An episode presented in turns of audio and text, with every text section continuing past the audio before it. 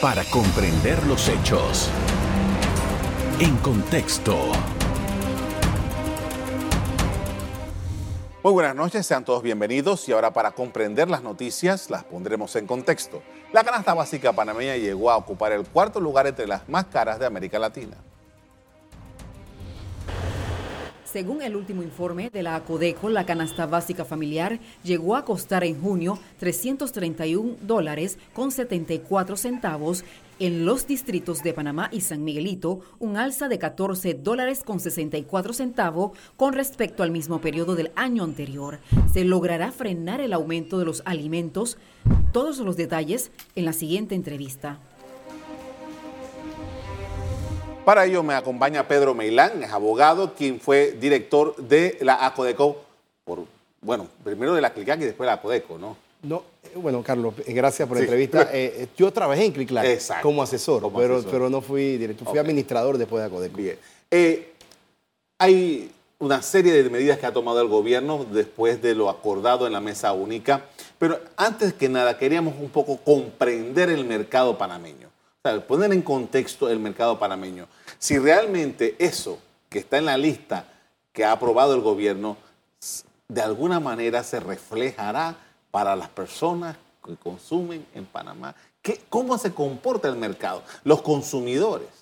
Sí, mira, eh, eh, hay una confusión con respecto a esto, Carlos. O sea, lo primero que hay que analizar es de dónde salieron los 72 productos que, que han metido en canasta básica porque recordemos que la regulación, primero se eliminó la Oficina de Regulación de Precios en los 90, entramos a globalización, se creó la Comisión de Libre Competencia, después la CODECO. Durante todos esos periodos se estuvo manejando la libre oferta y demanda hasta que llegó el gobierno de Varela y él decidió en alguna forma regular 48 productos de canasta básica. Esos productos de canasta básica fueron regulados los mismos productos que tienen una metodología de hace muchos años en ACODECO, que es la metodología de precio mínimo. ¿Qué quiere decir esto? Que hay ciertas presentaciones, cierta, una tuna con una, presentación de cierta cantidad de gramos y de un tamaño, una presentación, un pan con cierta presentación de peso. Entonces, esas presentaciones, Acodeco va a los supermercados, verifica el precio mínimo de cada una de ellas. Cuando llega Varela, él pone un precio tope a esa canasta de 48 productos, que ya se venía verificando o se hacían encuestas a través del tiempo en el libro oferta y demanda. Cuando eso ocurre, a mí que, tengo que explicar claramente y quiero que lo comprendas, es del todo legal que lo puedan hacer tanto la Constitución como la Ley 45 en su artículo 200-201 establece que en modo excepcional y temporal se podrán crear regulaciones de precios, que fue lo que hizo Varela. Lo que sí es que se quedó durante los cinco años, pues no fue ni excepcional ni fue temporal. Él creó esos 48 productos y quedaron con un precio fijo los mismos. Cuando Cortizo llega a la presidencia, él empieza a desregular esos productos. Él, eh, eh, estos decretos se dan cada seis meses, creo que son el primero de julio y el primero de enero. Entonces se revisan en diciembre y se revisan en junio y Cortizo fue sacando productos y en el momento que se da esta crisis solamente habían ocho productos en canasta básica regulados. Pero ahora nos han metido 72. La primera pregunta, ¿de dónde sale la metodología? Porque la metodología de precio mínimo también hablaba de una familia de 3.84 personas, hablaba de cierta cantidad de calorías, dos mil y pico de calorías, hablaba del el consumo de ese producto por persona, o sea que los productos se incluían en canasta básica porque Contraloría hacía encuestas de los consumos de esos productos y los que más peso tenían son los que participaban en canasta. Aquí se han incluido una cantidad de productos que por lo menos yo no me parece adecuado o no sé de dónde salió la metodología. Y también, ¿qué ocurre? Ahora tenemos como cinco canastas básicas eh, te digo, metodologías de canasta básica, porque fíjate, te explicaba en antes fuera de pantalla que si bien es cierto, el, consumidor llega al súper y encuentra ese producto a precio mínimo, por supuesto que se va a ahorrar eh, dinero sobre ese producto, no sobre los demás, sobre ese. Pero tampoco nosotros tenemos certeza si el comerciante no va a subir los precios en los demás productos para hacer un balance, porque eso por lo regular ocurre. Un poco para hacer un, más gráfico con esta explicación que usted nos... Agarremos la tuna. No es que yo voy a ir al supermercado ahora y voy a agarrar cualquier lata de tuna y esa va a estar regulada. No, claro que no. Esa la tuna, es la buena. La tuna va a tener una presentación específica que es la que tiene el control de precio y todas las demás que no tengan esa presentación no son parte de la regularidad, eh, regulación y tendrán los precios que le corresponde. Y de, de eso se trata el asunto. La primera pregunta que yo me hago es, ¿habrá suficiente producto de esa presentación para la, para la demanda que va a tener, habrá suficiente oferta para la demanda que va a tener la población. Porque yo recuerdo que cuando Varela, le voy a dar este ejemplo porque es el más práctico y sencillo, reguló la carne, regularon la babilla. Y la babilla es un corte de la vaca. Un corte bastante pequeño, lo que quiere decir que no hay suficientes vacas para sacar babilla para todas las personas que, que la necesitan o la quieran ir a comprar. Y yo recuerdo que cuando la gente iba ya después de las 10 de la mañana, no había babilla en el súper. Entonces, ¿de qué sirvió regular la babilla si ya después de las 10 de la mañana, si tú no llegabas temprano no podías conseguir el corte de babilla? Y si no hay, es que no existe, hay escasez. Y el producto más caro que hay, Carlos, es el producto que no existe. Entonces, ahora tenemos 72 productos y yo, te voy a, yo, yo tengo varias cosas en la mente. Primero que se dio una regulación sobre lo que quiero entender, una que donde se fijan unos precios, otra donde se bajan los aranceles otras donde se subsidia, o sea... Con tres métodos. Sí, sí, tres métodos distintos. Entonces, ¿a quién le toca verificar eso? A Codeco. Y a Codeco le, le van a dar más, más, herramientas para hacerlo. Le van a crear más recursos humanos para poder verificar todos estos supermercados y todas estas áreas que están poniendo con productos regulados. Por supuesto que no. Entonces, va a haber una falencia también en la autoridad fiscalizadora. Y es importante mencionar, porque la gente se equivoca, que a Codeco es el encargado de dictar política económica. A Codeco no dictó nada, esto lo dictó el órgano ejecutivo, que es el que puede hacerlo. A Codeco nada más le, corresponde implementar la medida y fiscalizarla. ¿Y esto por qué te llama la atención? Porque cuando a mí en el gobierno de Varela, que me solicitaron opinión, porque hay que solicitar una opinión a la Autoridad de Protección al Consumidor y Defensa de la Competencia, que no es vinculante, de qué opinaba yo con la regulación, yo les contesté en la primera vez, que fue un primero de julio o 30 de junio, que sí podía aplicarla porque está facultado por Constitución y está facultado por Ley 45 pero que nosotros no recomendábamos este tipo de regulación de precios. Eso está por escrito. Y nuevamente se lo reiteré antes de irme, porque nuevamente en el, 1 de enero del 2015 el decreto vencía el 31 de diciembre del 2014 y había que volver a solicitar la opinión y nuevamente volví a recalcar lo mismo, porque yo no creo en este tipo de regulaciones. Para mí van a crear escasez y eso es, eh, ¿cómo se llama? Alimento para hoy, hambre para mañana. Tengo que ir al corte, pero la salida para que no ocurra eso, ¿cuál podría ser? O sea, Carlos, nosotros hemos hecho diferentes análisis. Y dentro de los análisis, por ejemplo, hablemos de los productos nacionales. Yo soy un fiel creyente de que al productor nacional hay que apoyarlo. Yo soy un fiel creyente de que hay que darle semilla certificada, hay que darle riego, hay que darle préstamos blandos. O sea, hay que apoyar al productor, pero también fiscalizarlo. Porque ¿qué ha pasado con muchos productores? Tú les das los cheques en los cuales ellos tienen que empezar a hacer su trabajo y se van a comprar un 4x4. Entonces después no pueden cumplir con las producciones y demás. Yo sí creo que hay que apoyarlos, pero fiscalizados para que cumplan su fin. Pero después de ese apoyo, también tenemos que ver cómo ese apoyo que se le dio al productor se refleja en precio y calidad al consumidor. ¿Y cuál es el problema más serio que hemos tenido? La cadena de intermediarios.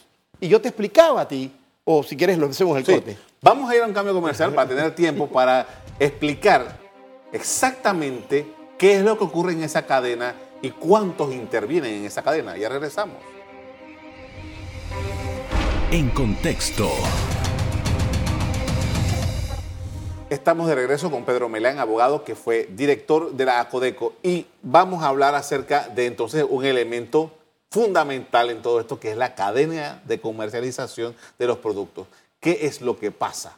Sí, fíjate, vamos a utilizar eh, números ficticios. O sea, no hablemos de producto específico, hablemos del producto X que un productor hace en tierras altas de Chiriquí o en cualquier otro lugar de la República de Panamá y él lo produce. Entonces el productor produce este producto y tiene que venderlo, entonces para que este producto llegue al consumidor. Entonces pongamos que ese productor produce un producto a 25 centavos. Y él se lo compran a 25 centavos. Entonces viene el primer comprador, lo paga a 25 centavos, pero ese comprador que es intermediario se lo pasa a otro que se lo compra a 45 centavos. Y ese otro que compró 45 se lo pasa al que tiene flete para traerlo hasta Panamá y se lo vende a 75 centavos.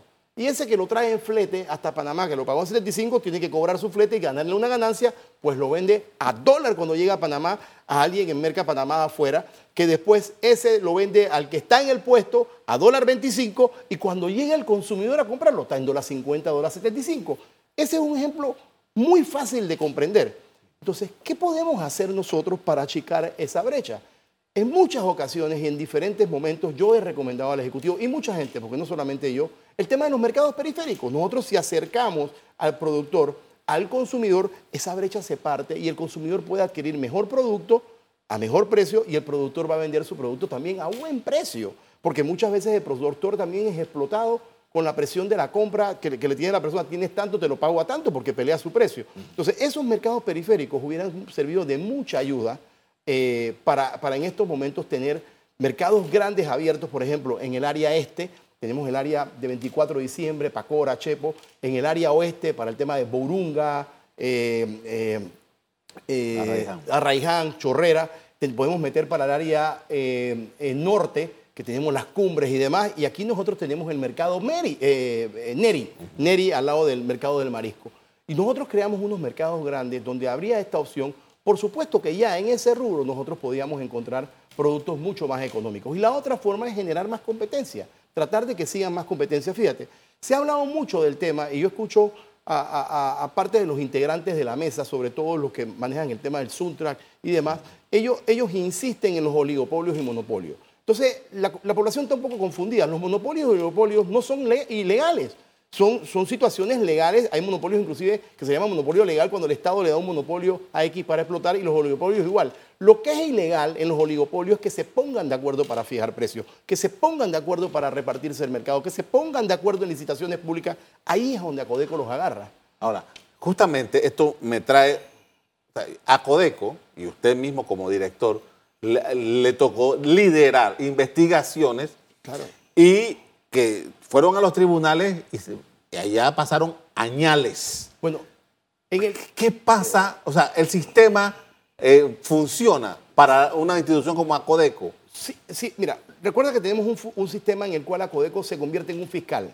Acodeco no es la persona que investiga y te sanciona. Acodeco tiene que ir al órgano judicial Así es. y presentar sus demandas y posteriormente, cuando se falla en el órgano judicial, que en los tiempos míos la demora era casi de ocho años, hicimos un promedio de demora casi ocho años, primera instancia, segunda instancia. Cuando sale ese fallo, entonces Acodeco impone la multa. Pero, pero ¿qué, qué, qué es lo que ocurre? En el caso mío como administrador, nosotros creamos muchas figuras que ayudaban en este proceso. Por ejemplo, las transacciones extrajudiciales cuando se creó la ley de Acodeco, el línea en sí, que es cuando se le permite a alguien ser el, como se le llama el sapo, el soplón, y tú le das algunas ventajas en, en la- en- en el acuerdo que vas a hacer. Y nosotros, por ejemplo, agarramos, que recuerde, aseguradoras, polleros, leche, azúcar, carne. Y tú no viste, de muchos de esos casos no los viste en, los tribunales, a excepción de carne y azúcar, porque nosotros llegamos a transacciones con ellos. Transacciones donde nosotros en la transacción ellos tenían que pagar un porcentaje de la multa, que por lo regular era el 10%, y de un millón eran 100 mil dólares, y nosotros podíamos hacer la auditoría hasta por cuatro años. O sea que cuatro años, esos tipos, nosotros estábamos encima de ellos, verificándolo y checando. O sea que sí hay una labor que se puede hacer. Yo no sé cuáles son las estadísticas del gobierno pasado y, de, y- y del actual gobierno con respecto la- al, al tema de, de- las investigaciones, de las investigaciones, pero yo me imagino que sí tienen su cosa. Lo que hay es que divulgarla un poco más. Pero, pero vuelvo y te repito, yo, yo tengo una alta preocupación por el tema de los 72 productos. Eh, eh, el tema de la regulación, la gente piensa que va a ir y va a encontrar productos una vez. Vamos a darle tiempo al tiempo, vamos a ver qué pasa en dos, tres meses, a ver si todos los productos están ahí. Porque yo he escuchado a muchos comerciantes que me han dicho que no van a presentar, no, no, o sea, ellos no van a competir, no van a buscar productos para traer porque no les conviene. Y eso, eso es un tema serio, porque si es así, no va a haber productos dentro de los 72 que hay, o si va, o si va a haber, solamente lo vas a tener en el mercado uno o dos horas y ya después de ese tiempo van a desaparecer. Y yo sé que eso va a traer una molestia, porque acuérdate que nos llevamos, llegaron a una mesa que yo sigo, una mesa que para mí, para mi criterio, Carlos, y lo digo con mucho respeto, ha sido complaciente. Complaciente totalmente. Yo, yo he sentido inclusive que los han sentado o nos han sentado y ellos han dicho qué es lo que quieren y eso es lo que aprobaron. Entonces, eh, hey, vamos a ver cómo resulta esto. Eso tendríamos que verlo porque la experiencia internacional, y lo puedes buscar, anda y busca, las regulaciones crean escasez.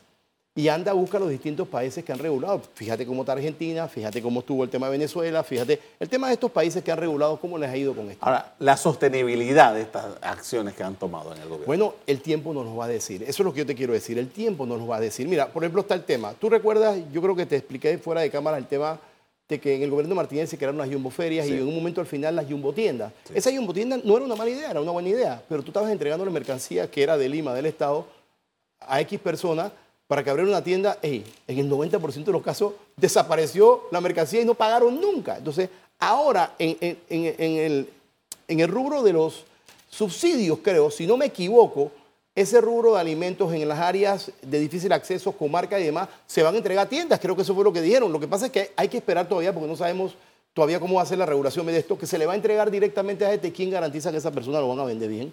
¿Quién garantiza que esos productos, esos dineros que ellos recojan ahí lo van a, pagar a los distribuidores o a las personas que, le compraron? Esas son cosas que tenemos, que, se tienen que analizar. O sea, hay una, una cantidad de cosas que yo siento que no se han tomado en cuenta, sobre todo la metodología. Fíjate, tienen la metodología del producto más barato. Sí. Eh, este es el mínimo. Esa es la de Acodeco. La de Acodeco, el producto mínimo, sí, pero cuando tú vas a hacer la encuesta, por supuesto que esa canasta básica te va a salir 80 dólares más barato, siempre y cuando cojas el producto de regulación de precios. Ok, pero si tú lo haces con la metodología del Ministerio de Economía y Finanzas, dice que es el promedio de producto. Entonces, Economía y Finanzas, cuando tiene las tunas, tiene 3, 4 tunas. Entonces, Economía y Finanzas va a tener que coger la tuna de precio eh, mínimo con las otras dos, tres presentaciones que son más caras y, va a tener que sacar un promedio. Y cuando tú termines el promedio de esos productos acá y, veas las dos canastas, a lo mejor los 80 dólares no están. Con esto vamos a hacer otra pausa para comerciales. A regreso seguimos hablando de temas porque además la mesa está viendo el tema de los medicamentos. Sí, es cierto. Ya regresamos. En contexto.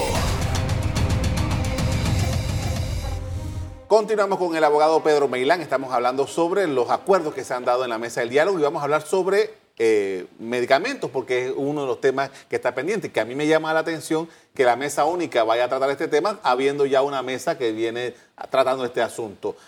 ¿Qué valoración podemos hacer de, eh, de este tema en particular, que es muy sensible? Mira, mira, no solamente que hay otra mesa, sino que también tienes la asamblea. La asamblea está ahora mismo con proyectos, o sea. Tienes tres gente por su lado haciendo las cosas y eso a veces es peligroso. Mira, eh, en el caso personal mío, yo divido esto en dos facetas. Primero, los medicamentos tuyos y míos y de todos los, ciudadanos de Panamá, que son los del seguro. Sí. Entonces, lo primero que hay que analizar, ¿hay medicamentos suficientes para gente seguro? No. no. Entonces, se crean leyes para decir, no, eh, lo que pasa es que vaya a comprar una farmacia y yo le tengo que pagar a esa farmacia el valor de ese medicamento si también con lo que tú lo pagas es plata mía y tuya. No tiene sentido. Y tampoco tiene sentido que el Estado, que es el papá de todos nosotros, tenga que esperar un desabastecimiento para entonces poder salir a comprar afuera. ¿Por qué razón? El Estado es el Estado. El Estado puede comprar cuando le da la gana afuera. Y sobre todo, fíjate que no estoy hablando de productos para vender, estoy hablando de productos para los asegurados. Y, las veces que existe desabastecimiento, tiene que ver con la deficiencia administrativa que hubo ahí para que votes a toda esa gente que está ahí, que está jugando con la salud y la vida de los demás. Mira, yo tengo información de que existen licitaciones que se han hecho en el 2021 y que ya están adjudicados y no se ha hecho el contrato en el 2022. Explícame eso. Un año y pico y no han podido redactar un contrato. Si eso no demora más de dos, tres meses. Entonces, ¿cómo no va a haber desabastecimiento si tienes esa, esa cuello de botella o esa falta de buena administración de estas personas que tienen que hacer esto? Eso por un lado. Por otro lado, el Estado puede pedir cuando quiera y salir afuera a buscar los medicamentos. Y que no me vengan a decir, Carlos, no, lo que pasa es que la ley tal eh, impide eso. Bueno, cambia la ley. No, que el decreto tal, bueno, cambia el decreto. Es que ya se acabaron los cuentos. Hay que poner el cascabel al gato, que hay que liberar el mercado y que el Estado pueda resolver el problema del asegurado. Es más, inundar el mercado, sobre todo el seguro social de medicamentos, y si no sobran, bueno, crea farmacias populares en los centros de salud a través del MINSA. Y tú vas a ver que de esa manera la gente se va a sentir mucho mejor y más protegida. Por el otro lado, entonces viene la farmacia privada. Ese es el que tú, tú y yo compramos que amo.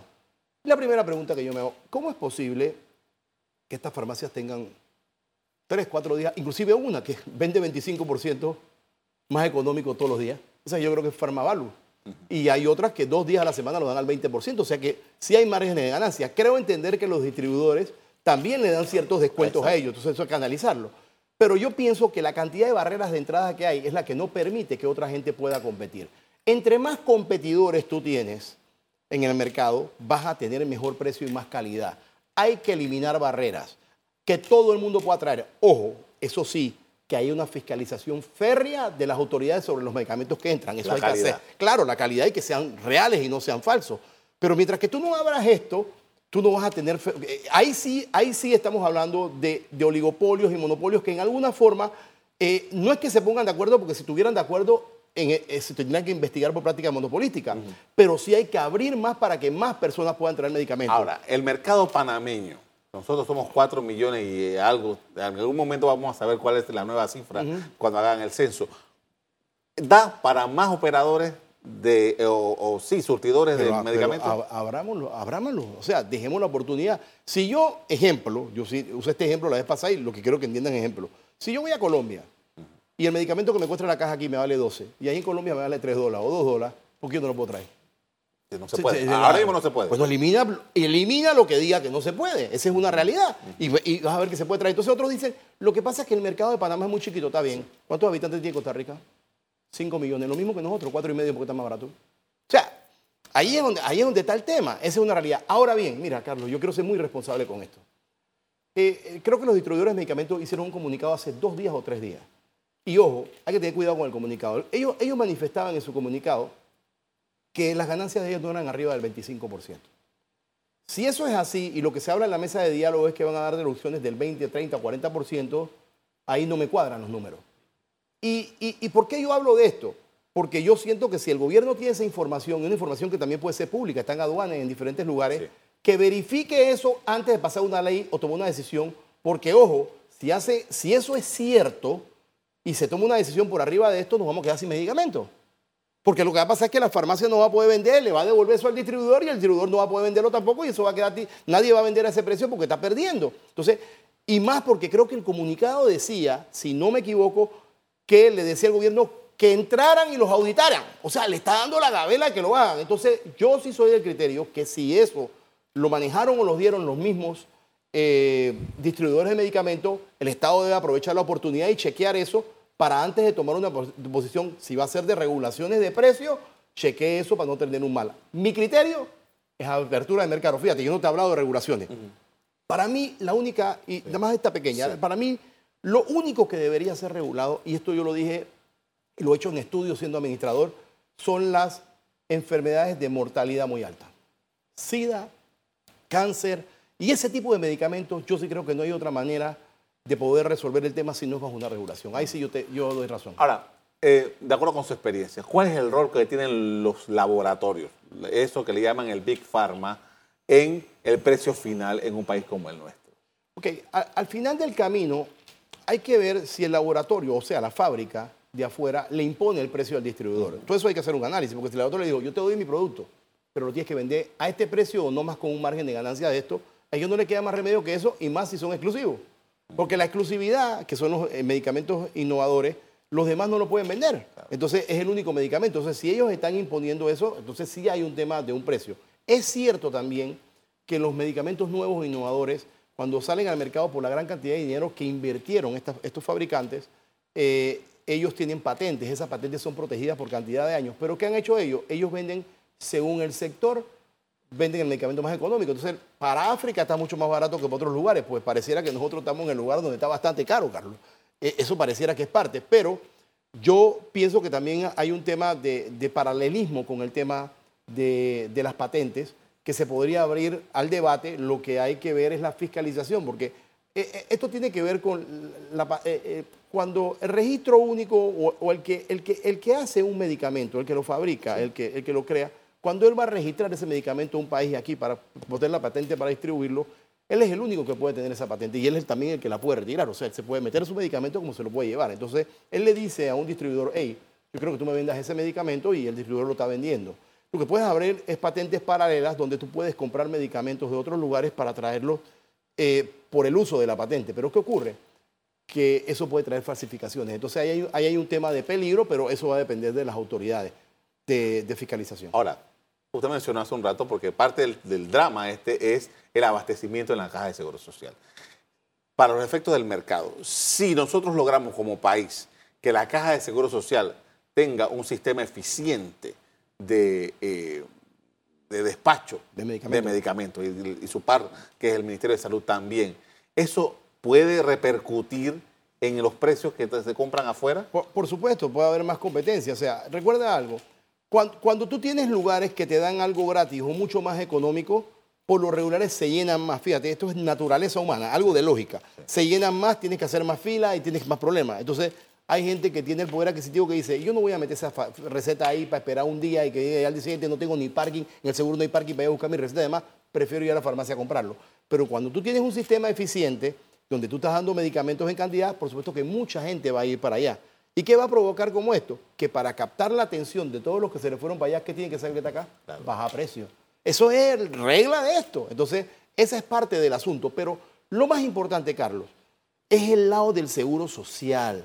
Entonces, ahí, ojo, ojo con esas licitaciones que tienen un año, que se adjudicaron y no hay ni los contratos. Ojo con que yo no puedo importar. Importemos, si nosotros tenemos el seguro social viendo, tenemos a todos los ciudadanos, por lo menos con un lugar donde podemos ir a buscar medicamentos que ya hemos pagado por delante, que ya hemos pagado por delante. Y por el otro lado, la apertura del mercado que va a servir para que haya en alguna forma más, eh, más competencia y mejores precios. Y vuelvo y repito, no me vengan con que no se puede porque el decreto tal, no se puede por la ley tal, porque están sentados ahí, vayan eliminando, elimina ese decreto, elimina esa ley, pon lo que se requiera para poder a poder poner a andar esta situación. Eso es lo que queremos. agradezco mucho por habernos eh, escuchado y atendido en esta noche para hablar de este tema tan importante, muy amable. Gracias, Carlos. A usted también quiero agradecerles el haber puesto atención a este programa que hemos querido poner en contexto estas situaciones. Como siempre, los invito a que mantengan la sintonía en EcoTV. Buenas noches. Para comprender los hechos. En contexto. Revive este programa entrando al canal 1 de BOD de Tigo.